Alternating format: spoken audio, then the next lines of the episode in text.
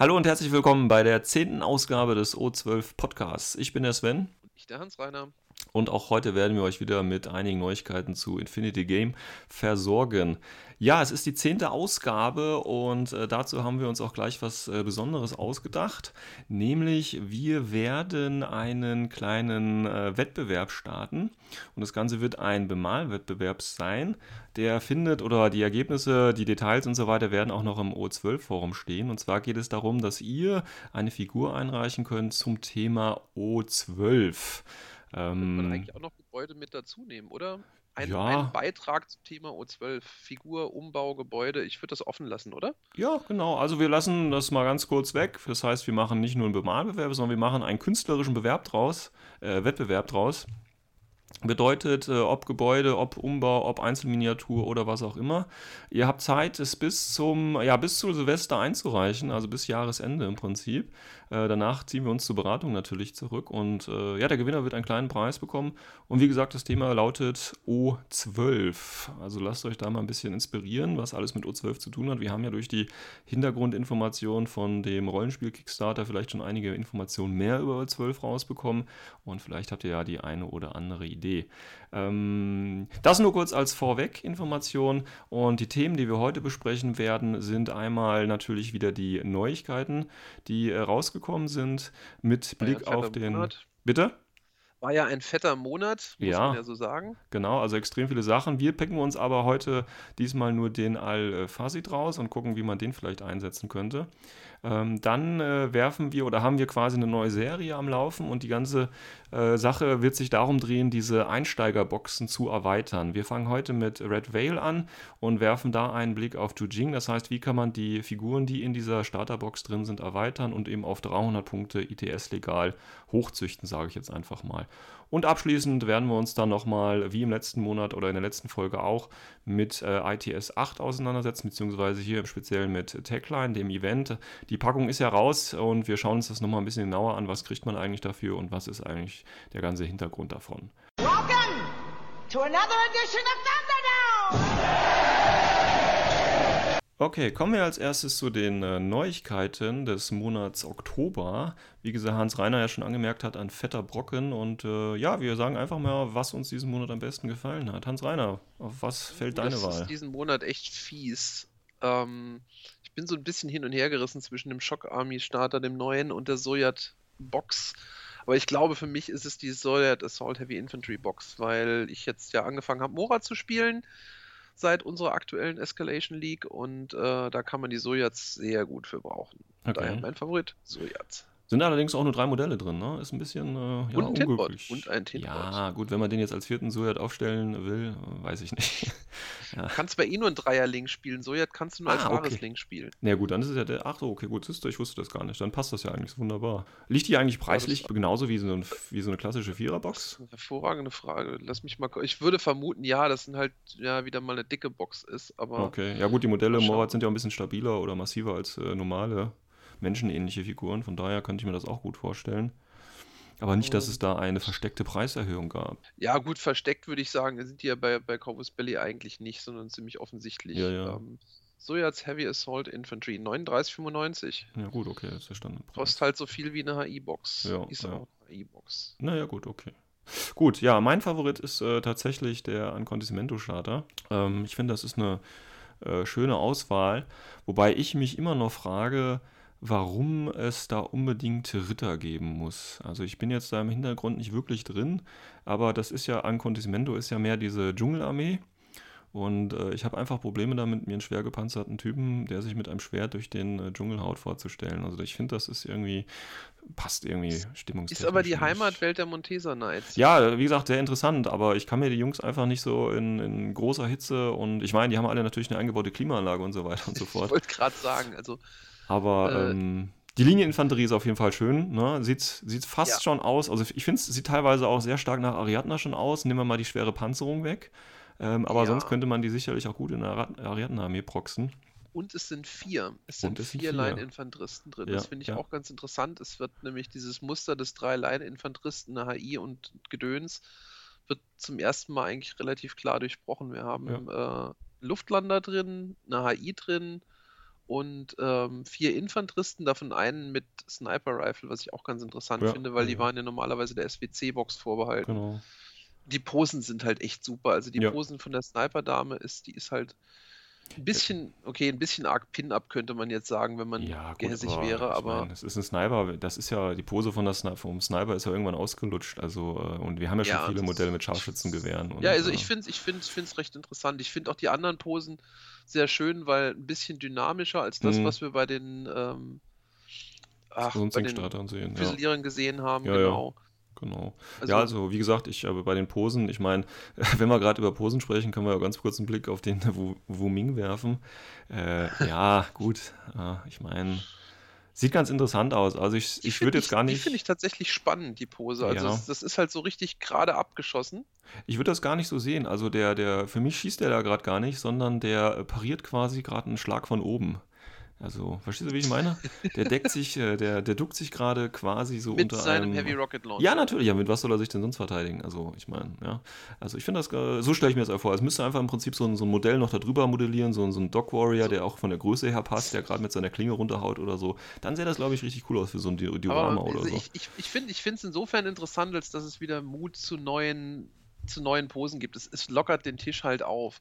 Weil wenn Ja, du dir den Rest von den Wumings anguckst und was in letzter Zeit so als HI veröffentlicht wurde, Ja. und da muss ich halt die Sojats halt mit reinnehmen, leider. Ja. Ähm, das ist halt alles schon sehr, hm, ja, haben wir alles schon gesehen, sind tolle Modelle, aber ich finde es eigentlich aus, aus malerischer Sicht schön, ja, das. mal wieder mehr mit Posen zu sehen. Zumal halt das Argument für die Silhouetteneinführung ja irgendwann war, dass man dynamischere Modelle haben kann. Und jetzt ja, haben wir genau, alle Modelle genau. mit Silhouette 2 und ja, Aber wie gesagt, das birgt halt auch so ein bisschen Gefahrenpotenzial. Ich erinnere an den Minuteman, ja, der ja auch eine sehr ungewöhnliche Position hatte.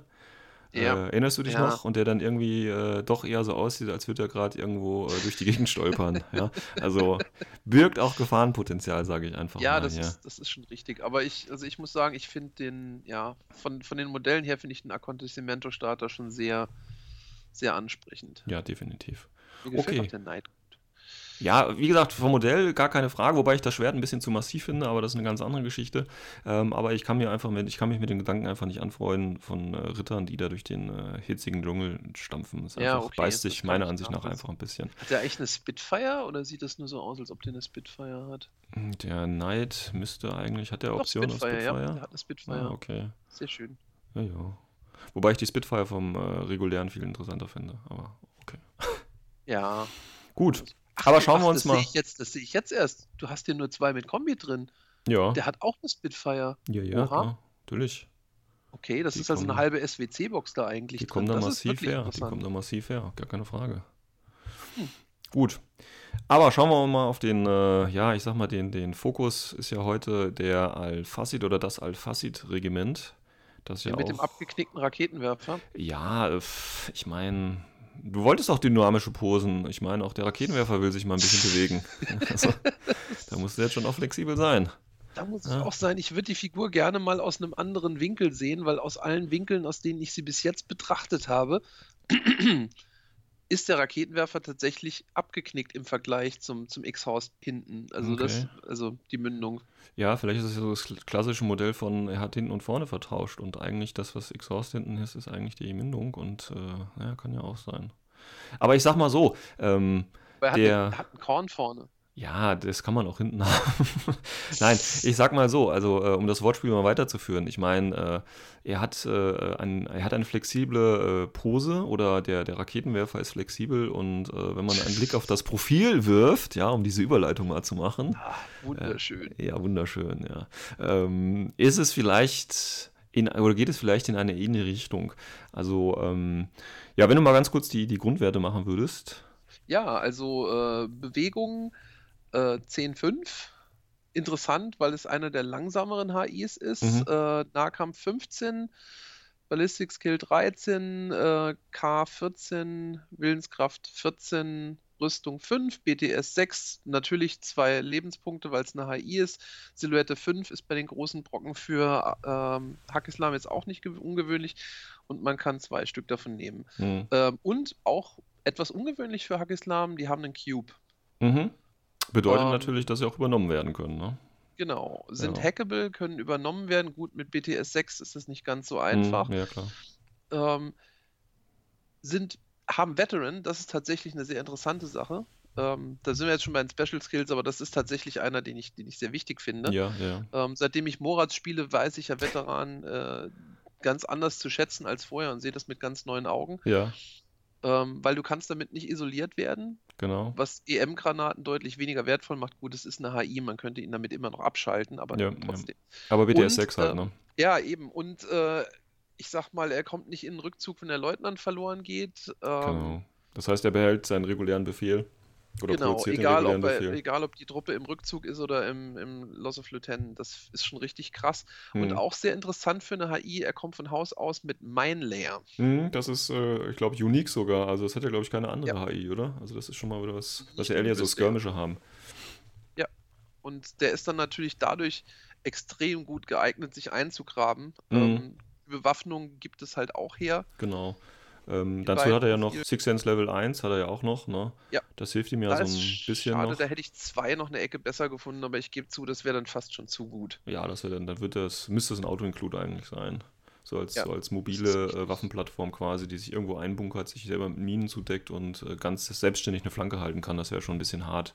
Also ich, ich finde den tatsächlich für, für Hackislam so schon, eigentlich ist der schon ein Auto-Include. Wenn ich mir das angucke, ähm, wenn ich mir die, die Äquivalente angucke, was es da noch gibt, was in der gleichen Größenliga spielt wie der Azrael zum Beispiel oder ähm, der Ayar von den, von den Assassinen. Ja gut, das sind aber Äh, auch zwei Einheiten, die jetzt nicht dazu gedacht sind, sich einzugraben. Also ich würde die beiden jetzt nicht so spielen. Nee, Äh, nee, nicht, dass man die defensiv spielt, aber das Mhm. sind Einheiten, darüber denkt man nach. Den Alpha Sid würde ich eigentlich fast immer einen mitnehmen, weil der so unglaublich vielseitig ist. Er kann Okay. Minen legen in, in beiden Mhm, Profilen. Er mhm. hat eine Waffe für, jedes, Rei- für jede Reichweite. Also die, die Rocket Launcher Variante hat einen Rocket Launcher für weit ähm, und eine Submachine Gun und eine Heavy Pistol für nah. mh, Ähm, und die, die HMG-Variante, die finde ich fast noch besser. ja, Ähm, aus einem ganz weil einfachen Grund. HMG plus Granatenwerfer und Rauchgranatenwerfer ist halt genau. auch eine sehr schicke Kombination. Definitiv. Also du hast im Prinzip äh, viele Bestandteile, äh, wo, wo- wofür du normalerweise ganze äh, Armeeteile reservieren würdest, äh, müsstest, Genau, zwei- hast du in einer Modelle Figur kombiniert. Ne? Du hast jemanden, der mit Smoke abdecken kann, Missionsziele, dafür hast du gleichzeitig aggressiv was. Im reaktiven Zug hast du aber auch die Möglichkeit, was zu machen, plus Minen, äh, also um das Mittelfeld ein bisschen zuzubomben und so weiter. Äh, das ist schon eine gute äh, Kombination, sage ich einfach mal. Also das ist ein richtiges Schweizer Taschenmesser und Ja. ein sehr stabiles dazu. Mit Rüstung Genau. 5, in Deckung kommst du dann auf 8. Ja. Da das ist schon nicht mehr so viel zu lachen. Und wie gesagt, Und, ein Crit äh, kannst du ja wegstecken, weil du zwei Wunden hast. Und äh, es ist ja auch kein Problem bei Hackeslam, den jetzt schnell wieder hochzuheilen. Also das ist ja. Genau. Gibt ja einen Ja. Akbar-Doktor, damit stellst du auch eine HI aus, unbewusst, äh, aus Genau. bewusstlos wieder auf zwei Leben hoch. Genau, also das ist Also- äh, eine gute Sache, denke ich mal. Also der kann sich wirklich gut irgendwo eingraben oder der kann eben, also der, durch, durch das gute Profil, sage ich mal, hast du echt viele äh, Einsatzmöglichkeiten für den. Und du Ja. musst ihn jetzt auch nicht am Anfang des Spiels äh, auf irgendwas festlegen, sondern kannst das auch während des Spiels Ja. nochmal variabel anpassen. Und das ist gerade, sage ich mal, die Gefährlichkeit von solchen Einheiten.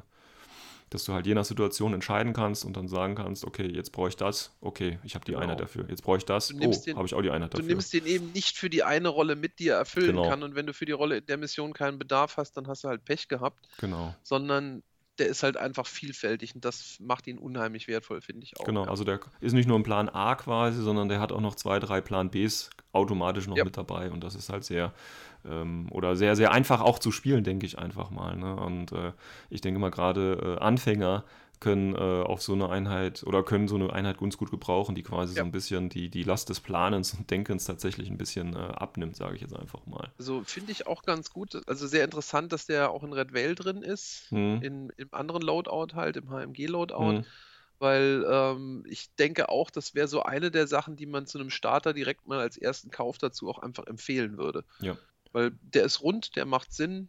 Ja. Ähm, Wobei, ob wir das wirklich als Kauf empfehlen, das sehen wir dann spätestens in der nächsten Folge, wenn wir uns von der Red verdammt. Veil Box quasi den, äh, die Erweiterung von Hackislam anschauen. Und, Verrate äh, doch nicht schon, was in der Zukunft kommt. Doch, natürlich. weiß, wir, was hallo, wir spielen ein, ein, ein Zukunftsspiel, 175 Jahre. Und natürlich wissen wir schon, was bis in Was im nächsten 175 Podcast Jahren passiert. Ja, also wer das noch nicht weiß. Nein, okay. Also ähm, ja, um das so Fazit äh, abzuschließen, ich sag mal, es ist eine gute flexible Einheit. Auch die Punktekosten sind, denke ich, völlig gerechtfertigt. Ja, also 50 Punkte, knapp um, also um die 50 Punkte für die beiden Loadouts. Das Ja. ist okay. Gute Bewaffnung und die äh, sinnvolle Spezialfähigkeiten. Und äh, schönes Modell eigentlich, denke ich auch, ne? wenn man halt auf diese massiven Modelle äh, steht. Ähm, Es ist halt ein richtiger Brocken. Ich denke auch, wir werden den viel mehr auf dem Tisch sehen, weil ich auch schon von etlichen US-Ariadna-Spielern jetzt gehört habe, die den als äh, Blackjack aufstellen wollen. als Proxy dann im Prinzip, ja. Ja. Genau. Na gut, aber weil auch der in, sieht halt schon sehr rustikal aus. ja. Aber auch in äh, vielen Nagislam-Armeen, denke ich, wird er sein Stellen Ja, also geben. Er wird mit Sicherheit als das gespielt werden, was er ist, aber er gibt Genau. halt noch, noch dazu einen schönen Proxy für Ariadna ab. Genau, ja. Okay, gut. Das war's von unserer Seite dazu. Ja. Assemble the army! Ja, wir sind beim zweiten Teil des Podcasts und äh, wie angekündigt werden wir uns jetzt äh, so ein bisschen mit einer neuen Serie beschäftigen, äh, bei der es darum geht, dass wir diese Spielerboxen äh, uns anschauen und versuchen, die möglichst gut auf 300 Punkte und natürlich auch ein bisschen Hinblick auf die Turnierszene, das heißt auf ITS, zu erweitern. Und dann fangen wir heute das erste Mal mit Red Veil an und werfen da einen Blick auf die äh, Jujing-Seite. Ja, ähm, wie ich fange mal kurz an und dann äh, schauen. mal, äh, Ja, für mir, fällt da gerade was vorne rein.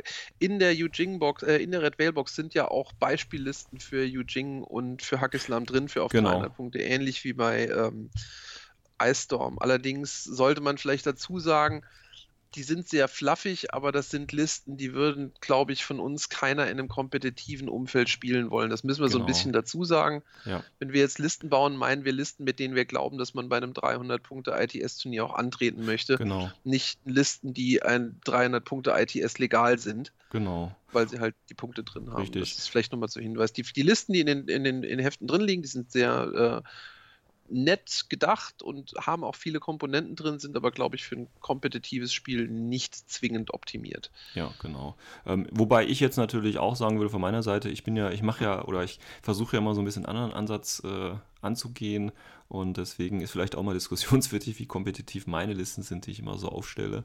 Ähm, na, aber vielleicht, ich meine, wie gesagt, wenn ihr Kritik oder Fragen dazu habt, klar, postet einfach, äh, kontaktiert uns irgendwie und dann können wir das vielleicht irgendwie nochmal aufgreifen. Okay, ich fange einfach mal an. Ähm, also auf der Jujing-Seite im Starterpack gibt es ja äh, primär drei, äh, wie heißen sie, Sanchis, wird es glaube ich ausgesprochen, ne? Also Genau. ich bin jetzt hier im, im Japanischen oder Chinesischen nicht so bewandert, das heißt, da kann es durchaus mal ein paar Aussprachefehler geben, man möge das verzeihen. Ähm, dann haben wir noch einen Zuyong Invincible dabei, äh, den Terrakotta mit Multigewehr. Mhm. Wir haben einen Tiger-Soldaten dabei, einen Hasien und natürlich den äh, Ninja mit dem Tactical Bow, der da ja quasi als Special Genau. noch dabei liegt. Das sind die Sachen, die dabei sind. So, und wenn man das als Grundstück nimmt, ich bin ja immer so einer, der gerne auf diese 10 Befehle-Listen steht. Ja, Ähm, das das schon hab ich- gewundert, dass es mehr sind. Ja, das habe ich, das hab ich jetzt hier äh, nicht ganz eingehalten, aber ich denke, die zweite Kampfgruppe ist selbst erklären und äh, ich denke, das kann man durchaus machen. Also ich bin tatsächlich auch bei genau 300 Punkten und 6 SWC. Nicht, dass ich das unbedingt jetzt äh, stundenlang optimiert habe, sondern das war tatsächlich so eine, eine erste Idee, die ich da zusammengeklickt habe. Ähm, wir fangen mal an. Ich habe als erstes den Hassien nicht mit HMG genommen, sondern habe das Ganze als Leutnant benutzt mit Multigewehr. Das ist ja eine, eigentlich eine ganz gute äh, Option, weil man dann nicht auch plus 1 auf die SWC bekommt. Und äh, das ist etwas, was wir natürlich jetzt schön ausgeben können. Also Ja. Hassien als Leutnant. Äh, da er eine HI ist, äh, kann man ihn, denke ich, durchaus auch aggressiv irgendwo im Mittelfeld platzieren oder nach vorne rücken. Äh, der kann Ja. schon auch was aushalten. Man, man muss halt dazu sagen, in dem Loadout ist es relativ offensichtlich für jemanden, der seine Punkte kennt, äh, dass der Hassien der Leutnant der Liste ist. Das muss man dazu sagen. Ja, wobei äh, es gibt ja noch die Möglichkeit, deswegen habe ich extra nochmal zwei Zanji mit Kombigewehr drin, die könnten ja eigentlich auch Leutnant Nee, sein. Nicht, Warum wenn du dir anguckst, wie viele HMGs du noch dabei hast. Ja, gut. Ich glaube, SWC sind ja keine ähm, offene Die sind Informationen. nicht offen, aber ähm, die kann man, wenn man möchte, jederzeit nachgucken. Wenn ich dann sage, was, hat denn der Loadout da für eine, für eine SWC, kannst du halt Mhm. sagen, sag ich dir nicht, aber dann gucke ich halt nach, was ein zu jung Nee, mit HMG kostet und dann weiß ich, der hat 1,5. Ist klar, aber ich habe ehrlich gesagt schon in- keine Ahnung, wie vielen Spielen gespielt und ich habe noch nie nach den SWC gefragt. aber Ich okay. frage nicht, aber ich gucke es manchmal nach, beziehungsweise es fällt mir halt auf. Also ich überschlage schon im Kopf, was ich sehe, auch um eine Idee zu haben, was vielleicht Okay. als Luftlander oder als Camo-Marker noch irgendwo steht. Okay. Weil wenn man dann so überschlägt, hm, da fehlen noch 1,5 SWC, das schreit dann danach, dass irgendwo ein Multisniper-Rifle noch getan steht, zum Ja, Beispiel. ja. Naja, das ist halt, aber wie gesagt, das, Das ist halt so eine Erwägung. gewesen. Ne? Ähm, ist jetzt nicht unbedingt ein, Riesenrisiko, aber man muss sich darüber im Klaren sein, wenn man die Liste spielt. Der Leutnant ist einigermaßen offensichtlich. Okay, gut. Aber wie gesagt, es ist ein HI, das heißt, äh, wird vielleicht Ja, auch was überleben. Und mit Multispektralvisor und Multigewehr, äh, wie gesagt, kann der auch ruhig mal irgendwo im Mittelfeld noch ein bisschen auf Camo-Hunting Ja. gehen oder so. Gut, dann habe ich den ähm, Ninja als äh, Hacker mit Assault Mhm. Hacking Device. Ähm, natürlich infiltrierender TO-Spezialist, den ich verdeckt aufstellen kann, äh, ist immer eine schöne Sache. Und ähm, ja, wie gesagt, ist halt ein, ein Hacker, ist damit ein ITS-Spezialist und damit der erste in der Liste.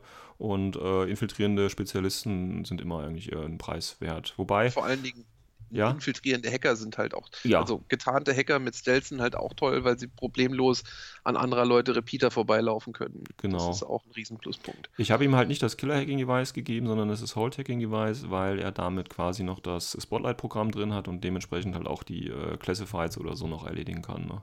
Deswegen habe ich den noch dabei. Ja. Gut, dann habe ich einen äh, kleinen Link aus äh, Sanchis. Und zwar, wenn ich das richtig sehe, ist das hier ein Fünfer-Link. Ist das eine Sektorliste oder eine generische, äh, eine generische? Das ist eine generische, ja. Dann hast du auch keinen Fünfer-Link. Nee, aber ich habe fünf von den Figuren dabei sozusagen. Okay. Ja, weil äh, wegen Punkte und so. Ja, ja, ich, Ähm. ich, ich wollte nur für die, für die Einsteiger, die Ach so. zuhören, dass wir da nicht verwirren. Äh, Ah ja, Entschuldigung, Nein, mein Fehler. da mein ist kein. Fireteam dabei. Ich spiele spiel normalerweise nur Sektoren, deswegen äh, mein Fehler, mein Fehler, ganz klar. Ja. Ähm, auch hier haben wir, wie gesagt, ich habe halt die beiden Sanjis mit Kombigewehr so quasi als äh, Decoys drin, dass man vielleicht outdenken könnte, das könnte einer von den Leutnants sein. Ich habe einen äh, Sanji mit ähm, Raketenwerfer dabei, ich habe einen Sanji mit äh, Forward Observer dabei und einen Sanji mit Hacking Device. Ähm, auch hier wieder zwei Spezialisten drin, die man dann vielleicht mit einem koordinierten Befehl nach vorne schicken kann. Und der Missile Launcher ist einfach ein Aro-Piece, das irgendwo steht und versucht irgendwie äh, Lucky irgendwie jemanden zu kritten. Ja. Ähm, man hätte die Punkte sicherlich auch, äh, sag ich mal, noch ein bisschen besser äh, äh, füllen können, aber wie gesagt, ich bin halt von der Starterbox ausgegangen und habe halt geguckt, wie kann ich möglichst günstig noch ein bisschen mehr dazu kaufen. Ich finde Ähm, das ist sinnvoll, weil es solide fünf Befehle für nicht teure Punkte sind und Genau. du noch ein bisschen Optionen dabei hast. Genau, also die stehen halt meistens eh nur hinten bis auf die Spezies und, und ja, halten das Hinterfeld mit dem Kombigewehr frei und das war es halt einfach. Und geben halt Befehle für den Rest. Zum Beispiel für den äh, Tigersoldaten, den ich auch dabei habe, der hat ein Kombigewehr, leichten Flammenwerfer und ist Paramedic. Das heißt, ich habe hier einen AD-Spezialisten, der halt äh, reinkommen kann. Äh, der dann vielleicht auch eventuell genauso wie der äh, Ninja-Hacker halt am Anfang des Spiels überhaupt erst noch gar nicht da sind. Ja? Ähm, das gibt nochmal so einen kleinen Ja. Verwirrmoment. Äh, und der frisst natürlich einiges an Befehlen. Und die kann man halt mit dem Sanji da schön pumpen. Ja. Dann habe ich natürlich noch einen Engineer dabei. Ähm, und zwar den äh, Tokusetsu. Ja, gut, das ist ein klassischer äh, Engineer von Jojing. Hat auch die Charges, kann also auch das Classified erledigen, kann natürlich reparieren und so weiter und so fort. Äh, darüber hinaus ist er jetzt nicht besonders erwähnenswert, kostet ja auch nur 14 Punkte. Äh, dem habe ich noch zwei kleine Helferdrohnen zugeordnet. Und ähm, als, ähm, ja, ich sag mal, Brecher dann in der ersten Liste oder in der ersten Kampfgruppe habe ich dann den äh, Zuyong drin, den Terrakotta, und zwar halt mit dem HMG. Das ist eine äh, schöne, schwere Einheit. Wie gesagt, mit dem HMG, das ist quasi derjenige, der das ganze Kropfzeug vom Feld fegen soll. Ja. Und warum habe ich den Engineer überhaupt dabei in die beiden Drohnen? Es gibt einen ganz einfachen Grund und äh, da kommen wir auch gleich zur zweiten Kampfgruppe. Da sind einfach nochmal zwei Total Reaction Drohnen mit dem HMG drin. Ist eine ganz einfache äh, Kampfgruppe, die sich leicht verwalten lässt. Das sind ja sowieso, die haben Total Reaction, das heißt, die sind sowieso als Aro-Stücke auf dem Feld. Die, ich stelle die beiden Drohnen von dem Engineer daneben. Wenn's, falls die da mal down gehen, kann ich die wunderbar damit reparieren. Ähm, Ja. ja. Das heißt, ich habe eine ganz gute Liste, wie gesagt, ist von Punkten her ausgemaxt. Ich bin selber noch nicht so ganz zufrieden mit den, mit den Sanchis, aber wie gesagt, äh, die sind in der Starterbox dabei, drei Stück. Deswegen sollte man auf jeden Fall die drei natürlich auch versuchen, irgendwo einzusetzen. Und ähm, die geben gute Befehle und das billigste Modell hat ja elf Punkte. Und äh, deswegen passt das auch ganz gut mit den Punkten hier. Und wie gesagt, ich habe insgesamt, wenn ich mich jetzt nicht richtig erzähle, äh, fünf Spezialisten. Ja, was eigentlich schon fast ein Overkill teilweise ist.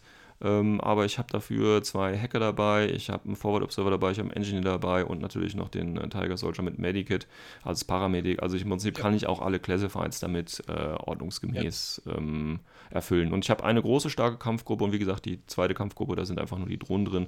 Falls mir einer aus der ersten Gruppe stirbt, kann ich eine der Drohnen rüberziehen und verliere im Prinzip nichts an meiner Effektivität. Genau. Jo. Das ist, glaube ich, auch, ich, ich würde sagen, jetzt ähm, seit N3 ist 12 eigentlich das neue 10 sozusagen. Ja, ja, genau. Weil es ist einfach, es, es bietet sich einfach an, so in der Größenordnung bis 12 Modelle zu spielen. Die zwei Command-Tokens hat man häufig und mhm, genau. ähm, die erste Kampfgruppe damit wieder voll zu machen während dem Spiel ist sehr, sehr nützlich, finde genau. ich. Genau. Ja. Und das ist so von den Kosten, also von den, von den Kosten ist die Armeeliste jetzt auch nicht so teuer. Was weil, müsste man denn da noch dazu kaufen? Also man bräuchte auf jeden Fall noch den, äh, die Badronenbox, ja, um die beiden Tool-Action-Drohnen ja. zu bekommen. Das ist die eine Box, die man braucht. Dann bräuchte man. 25. Ja, dann bräuchte man das Support-Pack mit, mit äh, Engineer und Doctor. Da sind halt auch die beiden Helferdrohnen dabei. Ja. Und dann müsste man halt irgendwie noch an die beiden äh, Zanchis kommen, weil in der Grundbox sind ja nur drei. Ja, das wäre die Sanchi SWC-Box ist im Endeffekt. Genau. Äh, das no. wir reden, ja. Das, das heißt, dann haben wir nochmal 75 Euro, drei Boxen, die wir oben drauf kaufen. Ja. Den zu Yong muss man da halt die Ausrüstung proxen, beim Hassien ja, äh, genauso. Aber das ist äh, Schnickschnack. Das ist Standard also das, halt sowas zu proxen. Das stört keinen. Aber das ist im Prinzip so meine Idee. Mein Ansatz war ja jetzt hier auch nicht unbedingt auf viele Befehle zu gehen, sondern wirklich versuchen, äh, das, was da ist, irgendwie sinnvoll einzusetzen. Und äh, wie gesagt, dass ich da so viele Zanchis reingepackt habe, naja gut, das ist vielleicht nochmal ein bisschen find, diskutabel. Finde ich total sinnvoll, zumal man auch einfach sagen muss, gerade für Leute, die frisch im Spiel sind, ist es nicht unbedingt hilfreich, mit 20 Befehlen oder mit 18 Befehlen zu spielen. Das ist ja. äh, für, für einen Anfang zu lernen, mit 10 Befehlen gut zu arbeiten, ist, dann lernt man das Spiel, finde ich, besser und man lernt seine Fraktion auch besser kennen, weil man nicht alles mit beliebig vielen Befehlen erschlagen kann. Ja, genau. Ähm, und man, äh, es läuft einem halt nicht die Zeit weg. Im Turnier hast du halt immer das Problem, dass du begrenzte Zeit hast und gerade wenn man neu ist, dann kann eine große Anzahl von Befehlen dazu führen, dass man sehr viel hektischer spielt, als man sollte. Ja. Und dann geht einem entweder die Zeit aus oder man macht einfach mehr Fehler, als man sich selbst mit vielen Befehlen leisten kann. Von daher, genau. ich finde die Liste so sinnvoll. Ja, okay, gefällt gut. mir. Dann ähm, ähm wollen wir Soll ich meine mal vorstellen? Ja, klar, hau rein. Ja, meine ist recht ähnlich. Also ich bin aus den bereits erwähnten Gründen auch insgesamt auf zwölf Befehle okay. Äh, das hört sich schon mal gut gegangen. Der, ähm, der Kaufplan, der dahinter steckt, war tatsächlich, ich wollte ähm, möglichst wenig Investitionskosten haben. Und mhm. dann wirklich günstiger Weg mit Infinity anzufangen, ist tatsächlich Starterboxen kaufen. Mhm. Weil bei Starterboxen kriegst du einfach die meisten Figuren fürs Geld. Und ähm, es gibt jetzt passenderweise auch gerade den neuen Imperial Service Starter, mhm. der mir auch sehr gut gefällt, auch für Yujing. Der ist jetzt ein paar Monate älter, aber noch nicht so alt. Also nicht mal ein halbes Jahr, glaube ich. Mhm. Und deswegen habe ich mir halt als, als Hausaufgabe sozusagen überlegt, wie kann ich aus äh, dem neuen Starter, dem, äh, also der Red Veil Box, dem äh, Imperial Service Starter und maximal noch einer Box eine, eine gangbare Liste bilden. Ich muss dazu sagen, ähm, ich habe jetzt nicht so sehr darauf abgezielt, alle Arten von Spezialisten drin zu haben. Das ist tatsächlich eine Lücke. Ähm, okay. Die habe ich gezielt gelassen. Die Liste ist so ein bisschen mehr auf Kampf ausgelegt, was auch eine Funktion ist, die man ja durchaus bei, ähm, bei ITS braucht. Mhm. Und ich fange einfach mal oben an. Jo. Also ich habe drei Sunshis mit Kombi-Rifle für mhm. jeweils elf Punkte. Einer davon ist ein Leutnant. Genau, das ähm, Dadurch haben wir das übliche Hütchenspiel. Mhm, genau. äh, welcher von den Line Troopern ist der Leutnant? Mhm. Ähm, dann habe ich einen Suyong Agent, der ist in der Imperial Service. Äh, ne, Quatsch, das ist die HI. Stimmt, einen Suyong ähm, mit Kombi-Rifle als Forward Observer. Mhm. Schöner genau. Spezialist mit zwei Wunden, das ist immer ganz gut, ja. Genau, der ist, der ist super, um Missionsziele zu nehmen. Der kann auch mal rauslaufen, der ist relativ stabil. Mhm. Und mit 28 Punkten ist er für das, was er kann, finde ich, relativ günstig. Ja, definitiv. Ähm, dann haben wir als nächstes, jetzt kommen wir zum Imperial Service Box, den Imperial Agent ähm, Crane Rank. Mhm. Das ist der, der dicke ein wahnsinnig starkes Modell, kostet halt auch entsprechend viele Punkte, 47 Punkte, ausgerüstet mit Boarding Shotgun. Warum? Ähm, der hat Sensor, was sehr nett ist zum Enttarnen von Truppen in der Nähe und vor allen Dingen er hat einen X-Visor. Mhm. Und der X-Visor macht den größten Nachteil der Boarding Shotgun, dass das Ding nämlich auf größere Entfernungen wirklich Banane ist. deutlich erträglicher. Ja. Mit, mit zwei Nanopulsern, Martial Arts Stufe 3, Kinematica 2 ist das, ein, ist das ein Modell, das man schnell nach vorne bringen möchte eigentlich, Mhm. Mit dem man vorne richtig aufräumen kann und halt auch schnell im Spiel Druck aufbauen kann, weil der Ja. Gegner kann sich nicht leisten, so ein Stück, äh, also so ein Teil vorne Ja, stehen zu lassen. Dann habe ich ähm, so ein bisschen vorausschauend für den weiteren Aufbau, aber auch, ähm, weil es sehr nützlich ist, äh, den Celestial Guard mit Quang-Shi Control Device. Mhm. Der ist natürlich deswegen dabei, weil er einen Smoke Grenade Launcher hat. Ja. Ähm, ist bei Yujing, also ist generell ist ein, ist ein Rauchgranatenwerfer einfach ein wahnsinnig nützliches Ausrüst, ein nützlicher Ausrüstungsgegenstand. Und tatsächlich ist der Celestial Guard, finde ich, eines der günstigsten oder eines der Modelle mit dem besten Preis-Leistungs-Verhältnis, wo man einen Rauchgranatenwerfer dabei ja, haben kann definitiv. Ja.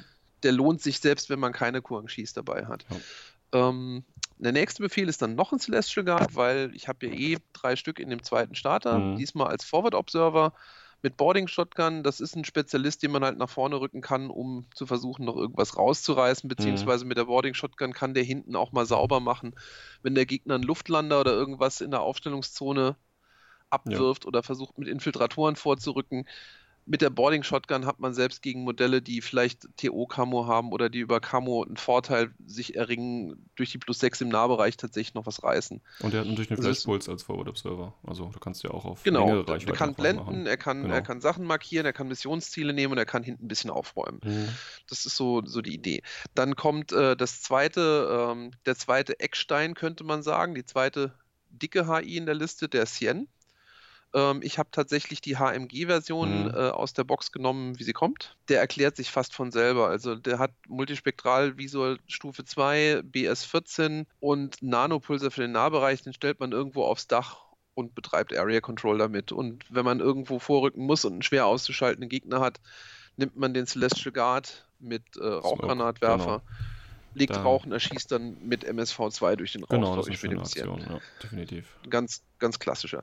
Dann habe ich ähm, als dritten Kauf ähm, eine Box Drohnen gekauft. Mhm. Ist meiner Meinung nach ohnehin eine, wenn, wenn man einen Infinity anfängt oder auch eine neue Fraktion anfängt, in der N3 sind Drohnen extrem nützlich geworden, weil die Loadouts sehr gut sind, die Dinger sind sehr schnell. Mhm. Ähm, es lohnt sich eigentlich für fast jede Fraktion relativ früh als Erweiterung eine Drohnenbox Drohnen zu kaufen. Zumal die Drohnen äh, generell generisch als Proxys für alle anderen Ausrüstungen genutzt werden. Also ich habe noch nie irgendjemand gesehen, der darauf besteht, dass Drohnen die richtige Ausrüstung haben müssen. Ja, ja. Drohnen können halt fast alles, von, von Total Reaction als, als Verteidigungsstück bis äh, zu billigen 8-Punkte-Befehlen, wenn man Ja. die Repeater-Drohnen nimmt. Die sind unglaublich vielseitig. Deswegen wäre das auch ein Kauf, den ich immer empfehle, zumal ich auch sagen muss, wenn ich das richtig in Erinnerung, die Drohnen sind noch Modelle, die noch die richtig alten Preise haben. Mhm. Das heißt, die Standarddrohnen kriegt man, glaube ich, für knapp 25 Euro, was äh, Okay. den Einstieg halt auch nochmal sehr angenehm günstig macht. Ja, finde ich. Also, Drohnen. Äh, da habe ich natürlich auch die HMG-Drohne, die Husong. Mhm. Ähm, sehr nützlich als Verteidigungsstück, Mhm. äh, äh, als Verteidigungsteil zusammen mit dem Sien. Ähm, und als zweites habe ich, da ich ja sowieso schon zwei Forward Observer dabei habe, ähm, die Son Bay genommen. Mhm. Das ist äh, die Drohne mit dem Smart Missile Launcher. Ja. Ähm, die erfüllt für mich tatsächlich zwei Funktionen. Zum einen kann man sie, kann man sie nehmen, um markierte Ziele mit dem Smart Missile Launcher zu erschießen. Zum anderen ist die aber wegen der Reichweiten, die dieser Smart Missile Launcher hat, auch als Aro ja, gar nicht zu verachten. Tatsächlich, ja. Und das ist halt eine Drohne, ne? das heißt, du kannst sie auch zweimal, also sie hat ja die zwei Bewusstseins, äh, Bewusstseinszustände. Genau. Ähm, ist also widerstandsfähiger, wenn man das so sagen möchte, ja. Wenn man einen Hacker hätte, den man ja theoretisch haben muss, wenn man keinen Tech dabei hat, dann Ja. könnte man die zum Beispiel auch mit Hacking-Programmen nochmal boosten. Genau. Das ist gerade bei Drohnen auch sehr nützlich, dass man ihnen Marksmanship Level 2 geben kann. Und ein Smart Missile Launcher hat den Vorteil, dass er nie negativ ist. Der kommt von Mhm. 8 bis, äh, 6, äh, bis 24 Mhm. Zoll immer auf 0, dann Mhm. von 24 bis 40 auf plus 3 und dann bis 96 wieder auf 0. Hat AP und DA-Munition, damit kann man selbst einen Tech einigermaßen unter Druck setzen, kann bei Bedarf mit einem Template schießen oder nicht. Und die sind auch, die waren früher relativ teuer, die sind jetzt inzwischen auch mit 18 Punkten Günstig. sehr, sehr günstig geworden von den Punkten. Zumal äh, gerade wenn du den äh, Guided äh, Missile Launcher quasi dabei hast oder den Smart Missile Launcher und du hast ja den einen zu Jong als Forward Observer Ja. und der hat ja zwei Lebenspunkte. Das oh. heißt, der könnte es sogar auch mal äh, aushalten und schaffen, auch ein Ziel, also auch ein hartes Ziel zu markieren, weil der eine Aro wahrscheinlich überleben wird. Ja. ja. Und äh, da wird sich, also da finde ich, das ist, äh, da gewinnt der Zu Jung nochmal so eine besondere Rolle als Forward Observer, ja. definitiv. Das ist auch so ein bisschen so gedacht, weil generell sind harte Ziele halt Gut, Text sieht man nicht mehr so viele, seitdem sie so leicht zu hacken sind, aber ähm, also Sag das nicht. Generell, generell ist, ich sag nicht mehr so viel gut. Äh, von Sphinxen, Sphinxen mal abgesehen. Und Ulans? Ähm, Hallo? Ja, halt alle Stealth-Tags. ja, okay. Du kannst den, den Ulan, den Oyoroi, den, äh, die Sphinx und den Cutter kannst du relativ einfach, wobei die halt einem aktiven Hacking auch nicht so wahnsinnig viel entgegenzusetzen nee, klar, klar, Nichtsdestotrotz, das waren jetzt die ersten zehn Befehle und jemandem, der die Regeln kennt, wird aufgefallen sein, hier sind zwei Drohnen und kein Hacker drin. Und das liegt daran, ich habe in die zweite Gruppe, im Gegensatz zu dir, meine äh, am Anfang nicht sichtbaren Teile gemacht. Mhm der Hintergrund ist der, dass ich äh, dadurch am Anfang zehn Befehle aufstellen kann mhm, und in der ersten genau. Runde schon zehn Befehle auf dem Tisch habe, ja. weil ja nur Modelle, die auch auf dem Tisch stehen, auch Befehle geben. Ja. Ähm, und ich habe äh, entsprechend einen Ninja Killer Hacker dabei, der Killer-Hacker, weil ich tatsächlich die, die Ausstattung von dem Killer-Hacking-Device für, für Angriffe sehr, sehr nützlich mhm. finde. Gerade für ein vorgeschobenes Modell kann man da sehr mhm. viel rausreißen. Aus der Tarnung halt nochmal minus 3 und so. Aus, ja. aus, der Tarnung ist es halt noch besser, genau. Mhm. Und mit dem taktischen Bogen kann man, wenn man den zum richtigen Zeitpunkt enttarnt, beim Gegner richtig viel Auer machen. Mhm. Ähm, und er ist für 29 Punkte und 0 SWC halt auch ein Hacker, der kein SWC kostet, was ja. ich auch sehr angenehm finde. Ja. Das ist nämlich relativ selten. Und dann das letzte Modell in der Liste ist auch ein Tiger Soldier, Tigersoldat, weil der ist halt auch in der, in der Red Whale Box drin und äh, ist, ein, ist einer der besten Luftlander im Spiel eigentlich, dadurch, dass er mit einem mhm. Flammenwerfer genau. kommt, am, direkt schon. Und äh, da habe ich auch die Hacker-Ausstattung gewählt. Einfach weil man mit einem Hacker als Luftlander auch Missionsziele relativ gut nehmen kann, auch noch spät im Spiel. Und alternativ dient er halt dazu, bei Bedarf meine Drohnen ähm, mit Marksmanship und ähnlichen Dingen zu pumpen. Mhm. Weil der hat halt ein ganz reguläres Hacking dabei ist. Der mhm. könnte, der müsste auch Spotlight dabei haben, das weiß ich aber nicht mehr, ob das beim normalen auch dabei ist. Das ist auch dabei, ja. Ja. Also, ähm, ach nee, Moment, der hat ein Assault-Hacking-Device. Der hat ein Assault-Hacking-Device, ja, ja. ja dann hat er Spotlight, genau. Ja, genau. ja und ähm, das ist die Liste. Das ja. sind auch 300 Punkte, auch 12 Befehle. Und die Idee ist halt, ähm, den Ninja und den Tiger Soldier eigentlich wirklich erst aktiv ins Spiel zu bringen, sobald ich die ersten Verluste hatte. Ja. Das heißt, ich gebe einen Command-Token aus, schiebe sie in die andere Kommandogruppe und bringe sie dann direkt zum Tragen. Ja, also eigentlich auch eine ganz schöne äh, Idee. Ne? Also gerade mit dem Zio Jung und wie gesagt, wie ich es gerade schon mal angesprochen hatte. Was mir halt jetzt persönlich nicht gefallen würde, wäre halt, dass du quasi äh, keine Möglichkeit hast, äh, eine der Drohnen zu reparieren oder irgendwas zu heilen. Ne? Das ist halt. Ja. Aber das hast du am Anfang ja erklärt, also dass du das äh, da jetzt nicht dabei hast und äh, man das vielleicht eher für so Sachen wie äh, ja, Quadrantenkontrolle oder sowas nehmen sollte. Ja. Also tatsächlich war der Hintergrund auch einfach der, ich wollte einen möglichst günstigen Aufstock mhm. haben. Ja. Ähm, deswegen, also wenn man sich das anguckt, man braucht eigentlich nur zwei Boxen dazu, den ja. Starter für 44 und den oder 45 und die, die Drohnen für 25 und damit ist man dann fertig. Das war eigentlich die Idee. Also wie kann ich möglichst schnell, möglichst viele Modelle bringen? Ähm, ja. ich denke auch die Supportbox wäre die logische Erweiterung danach. Wobei ich finde das nicht so tragisch. Also wie gesagt, du hast ja vier Spezies dabei und äh, auch wenn es jetzt äh, nur, zwei, nur zwei Hacker und nur zwei Forward Observer sind, sind es ja Spezialisten und du kannst damit immer noch genug Missionsziele erfüllen. Also ja. ähm, und du kannst ja immer noch das Geheime durch, äh, wie heißt ähm, Secure the ja. HVT ersetzen. Ne?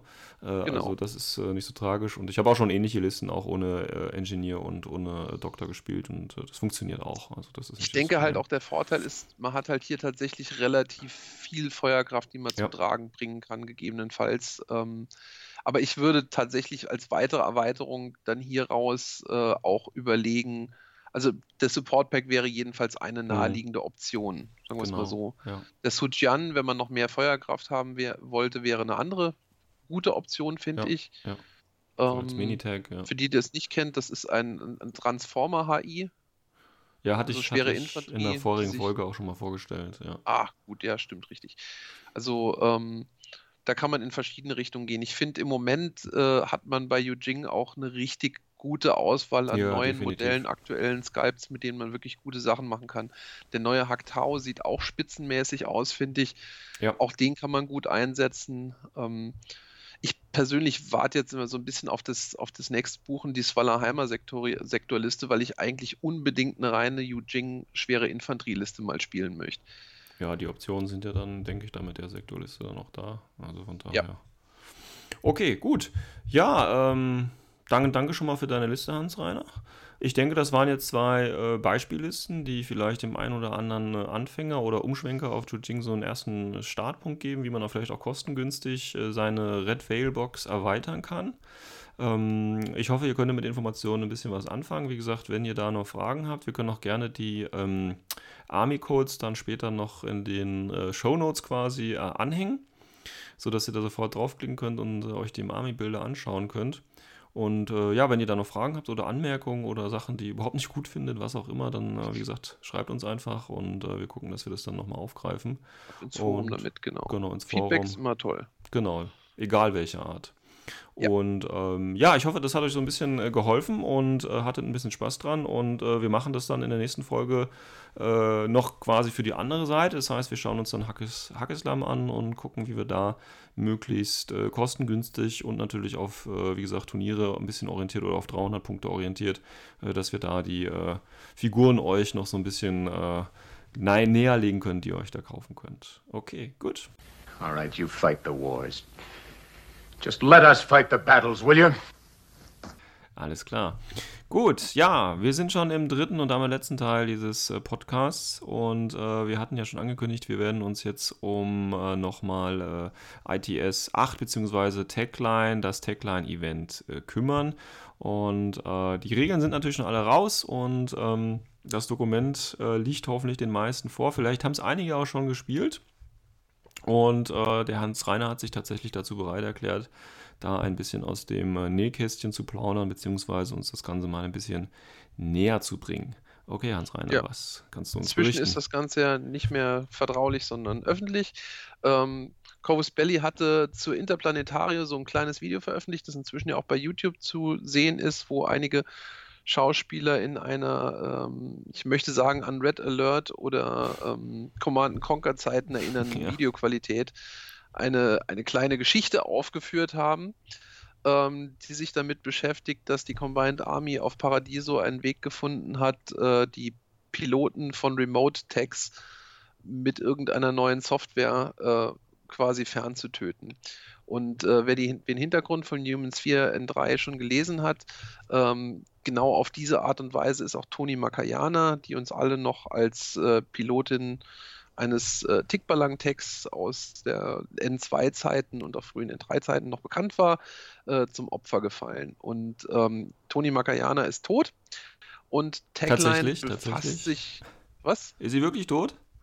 Sie ist tot. Ja, ganz sie sicher? Ist definitiv tot. Ja, vielleicht ja. kommt sie nochmal wieder. Sie ist okay. tot. sie ist definitiv tot.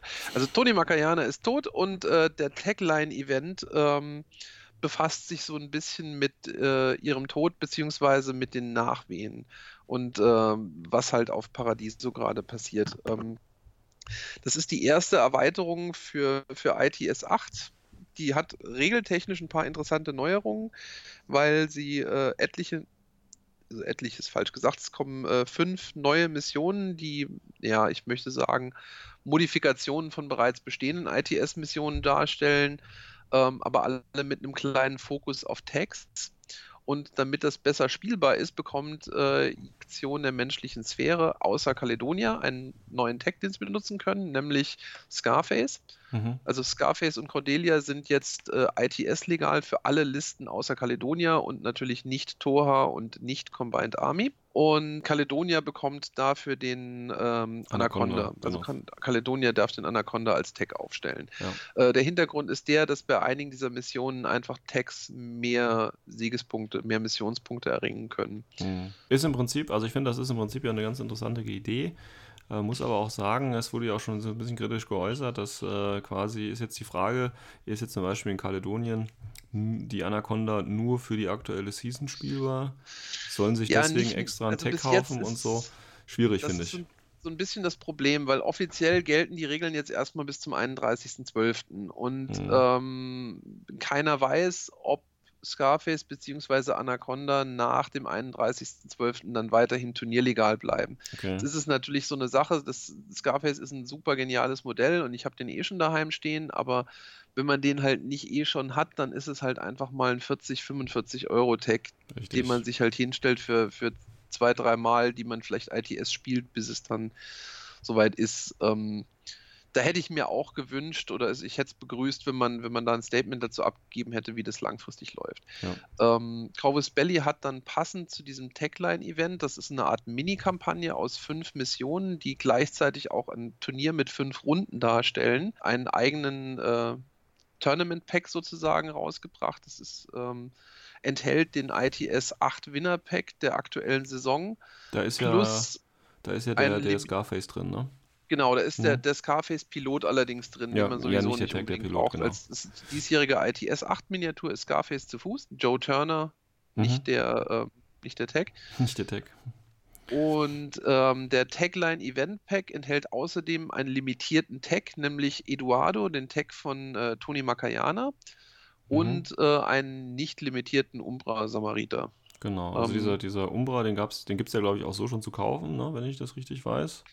Genau. Und äh, dieser äh, Tickballang, also dieser Eduardo ist ja nichts anderes als ein Tickballang und deswegen natürlich auch ganz normal als Tickballang zu spielen. Ist ein, ist ein Tickballang mit einer anderen Waffe, aber Ja. ist, ist einfach ein Tickballang, ein anderer, ein alternativer Arm für einen Tickballang im Endeffekt. Genau. Ist auch ein ganz nettes Modell. Ähm, der Pack kostet, glaube ich, nochmal 30 Euro mehr als ein normaler. Hm. Hat dafür noch ein paar limitierte Patches drin für jemanden, also für die Leute, die Patches sammeln und so weiter. Insgesamt denke ich, lohnt sich schon, weil der, der Umbra Samariter allein kostet 17 Euro. Hm. Und äh, der halbe Tech, die, die Tickballang Ulan Box kostet, glaube ich, 45, ne? Hm. Das heißt, äh, man kriegt eigentlich für 30 Euro äh, einen sieb- 17 Euro ähm, Umbra Samariter und einen 22,50 Euro Tech dazu. So gesehen ist es durchaus eine Investition wert, Plus- wenn man sich für die Modelle interessiert. Nicht vergessen, plus einer schönen Postkarte. Plus einer schönen Postkarte, genau. Eine Ja. Ansichtskarte von Toni Genau. ähm, von Paradiso. Genau, also wer noch nie was von einer Frau geschrieben bekommen hat, äh, das ist die Gelegenheit. Sehr schön. Reden wir doch von Klischees in unserem leicht nerdigen Hobby. Na klar. ähm, ja, dann zu, zur Tagline selber. Ähm, Corvus Belly hat äh, vor ein paar Wochen das, das PDF dazu veröffentlicht. Äh, die deutsche Übersetzung kommt hoffentlich demnächst dann auch raus. Fertig übersetzt ist es. Okay. Muss halt noch gelayoutet werden. Das Ganze ist, wie gesagt, eine Mischung aus einer Kampagne und einem Turnier. Ich muss auch selber sagen, ich hatte mir überlegt, ob ich die deutsche Meisterschaft damit spiele. Ich habe mir die Missionen angeguckt und habe mich dann doch dagegen Nee, entschieden. Ja, ja, ja, ja. Gute Entscheidung. Ich weiß, ich weiß nicht, inwiefern ich das wirklich als Turnier für sinnvoll spielbar halte. Zu den Gründen können wir dann während, der Einzel während den einzelnen Missionen kommen, aber als Kampagne finde ich es echt interessant. Ja, ja, also das Ähm, narrative Element ist natürlich schön und, und der Kampagnengedanke schön, Ja. aber das Ganze quasi auf ein, ein Turnier zu äh, konzentrieren, äh, ist jetzt auch nicht meine Wunschvorstellung, aber ich denke, Ist da gibt es Balancing auch einfach schwierig, finde ich. genau, aber es gibt Ähm, viele Spiele, die das, denke ich, auch gerne machen, ja, also das ist immer außer Ja, Frage. also zum, zum Spielen würde ich es auf jeden Fall empfehlen und ich bin auch gespannt drauf, wenn ich dazu komme, es zu spielen. Das Ganze hat fünf Missionen. Die erste Mission äh, erlebt Tony Makayana noch lebendig. mhm. Und zwar muss ein Spieler die äh, quasi die Bösen spielen, die Combined Army, und der andere Spieler spielt die Guten. Ähm, der Combined Army Spieler oder der, der böse Spieler in Anführungszeichen, wenn es einen Combined Army Spieler gibt, ist der automatisch der Böse. Es steht nichts drin, was passiert, wenn beide Spieler Combined Army spielen. Schön. Aber ich nehme an, einer muss dann trotzdem die Menschen spielen, ja, ich sozusagen. denke, da wird bei den Combined-Spielern äh, genug Potenzial geben, also wird sich keiner weigern Genau. und sagen, ich bin nicht der Böse. ähm, der, der menschliche Spieler bekommt äh, umsonst einen Tickballang zu seiner Liste dazu. Ja, Und der böse Spieler in Anführungszeichen bekommt einen Umbra Samariter, mhm. äh, Genau. der Nurkias darstellt, den Samaritan, äh, den Samariter, der, der Toni töten wird, und drei Jetzt Unitrons mit so K1. viel. Ha? Jetzt spoiler doch nicht so viel. Jetzt wissen doch schon alle. schon. Ja. Und, äh, und drei Unitrons äh, mit K1 Kombi Rifle. Ähm, Okay. Wahrscheinlich so ein bisschen als äh, Antwort auf den, den Tickballang. Ich persönlich hätte dann die Plasmakarabiner bevorzugt, aber okay. Ja. Ja, die Mission ist im Endeffekt, ähm, heißt The Grid und ist eine ja, normale, ja, wie, wie Antennenfeld eigentlich, ne? ja, neun Objectives, die eben übernommen gehalten werden müssen. Genau. Ja. Äh, hin hintergrundtechnisch geht es darum, dass äh, Tony den Rückzug der ähm, von, von einem Panoceania-Außenposten deckt mit ihrer Einheit und ein, ein Kommunikationsaußenposten mit so einem Antennennetz, äh, dem Grid, verteidigen muss, während die Combined Army versucht, es zu übernehmen, um sich äh, ja in die Kommunikationsinfrastruktur der, der menschlichen Sphäre reinzuhacken. ja. Und ähm, ja, dementsprechend geht es bei der Mission halt darum, das zu halten. Und äh, am Ende ist Tony Makayana tot. So oder so. Also vom Hintergrund her. Okay. Auch wenn, auch wenn der gute Spieler gewinnen würde, stirbt Toni also. Ja, Tony ist tot, das wissen wir. Ja. Ähm, auf jeden Fall ist es, äh, ist es so, äh, vom, vom, in, in der Welt von Infinity im Hintergrund ähm, hat dieser Tod dazu geführt, dass man entdeckt, dass die Combined Army über Software verfügt, mit der sie Piloten von Remote-Tags, also ferngesteuerten Tags, äh, in ihren Fernsteuerkapseln töten können, was bis dato eigentlich unerhört war und nicht nur töten, sondern so töten, dass der, der Kubus, also die, die Gedächtnisspeichereinheit mitgegrillt wird. Das heißt, Mhm. ein endgültiger Tod. okay. Ziemlich Ähm, das führt zu einer ganzen Menge Unruhen ähm, innerhalb des Panoceania-Militärs und dann zu den Ereignissen, die in dem vorhin erwähnten Video stattfinden. Und äh, am Ende dieses Videos wird äh, General Kleinmann beauftragt, zu versuchen, eine Lösung für das Problem zu finden. Und er gründet Proje Projekt Techline. Ähm, das ist das namensgebende Projekt, das dieser ganzen Erweiterung, also dieser Genau. Kampagne sozusagen zugrunde liegt. Und das führt uns auch gleich zur zweiten Mission, Join the Tagline. Genau. Hier lernen wir dann äh, Julie kennen, die in der ersten Mission interessanterweise Jules heißt und weiter hinten im Text dann Julie. Ich muss es nicht verstehen. Ist halt so. Äh, eine eine Tech-Pilotin, die äh, Operation Techline beitritt und ähm, dem Vorstoß gegen die Combined Army sich anschließt. Mhm. Und damit haben wir dann auch gleich Mission 2. Das ist so eine, so eine Quadranten-Halten-Mission. Genau, im Ja. Endeffekt ist es Quadrant Control mit ein bisschen was. okay, gut. Hier kann man auch wieder sagen, die Mission ist für sich ganz, ganz interessant. Äh, Vorteile, also das ist, es kommen jetzt die Dinge zu tragen, die ich vorher gesagt habe. Ähm, Tags äh, punkten zum Beispiel stärker in Ja. dieser Mission Okay. mit der Dominant Tags Spezialregel. Ähm, ich finde generell hat Tagline halt sozusagen den, den Anspruch, Tags wieder ein bisschen mehr aufs Spielfeld zu kriegen. Hm. Ich nehme an, dass ähm, in, zumindest mal in meiner Wahrnehmung, seitdem die N3 draußen ist, weil es so viele Möglichkeiten gibt und es relativ einfach geworden ist, Text zu hacken, ähm, sind Tags etwas seltener geworden, mit Ausnahme solcher, die sich halt schlecht hacken lassen, wie Tags, die Stealth haben. Ja, okay, gut. Und ja, Also- viel mehr muss man eigentlich über die Mission jetzt auch nicht sagen. Also Hm. es ist auf der einen Seite schön, weil es einfach ist, auf der anderen Seite schade, weil man vielleicht mehr hätte draus machen können, dass es einfach nur leicht gepimpte ITS-Missionen sind. Ich hätte mir gewünscht, so im Nachhinein gesehen, dass es vielleicht mehr ein Fokus aufs Narrative ist und man nicht versucht, die Quadratur des Kreises zu machen und dann auch gleichzeitig noch ein Turnier draus zu machen. Aber Ja.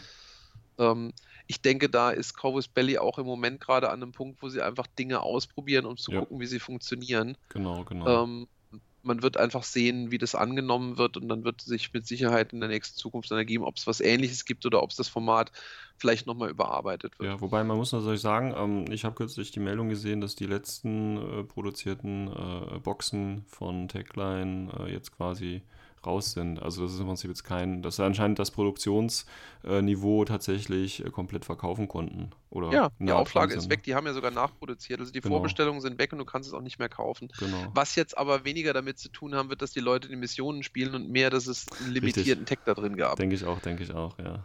So, also- als, als leidenschaftlicher Infinity Limited Sammler, es ist erstaunlich, wie gefragt manche der, vor allen Dingen der frühen limitierten Figuren, muss man jetzt auch sagen, inzwischen geworden sind. Aber zurück zu Techline. Okay, kommen wir kurz In- zu Mission Nummer 3.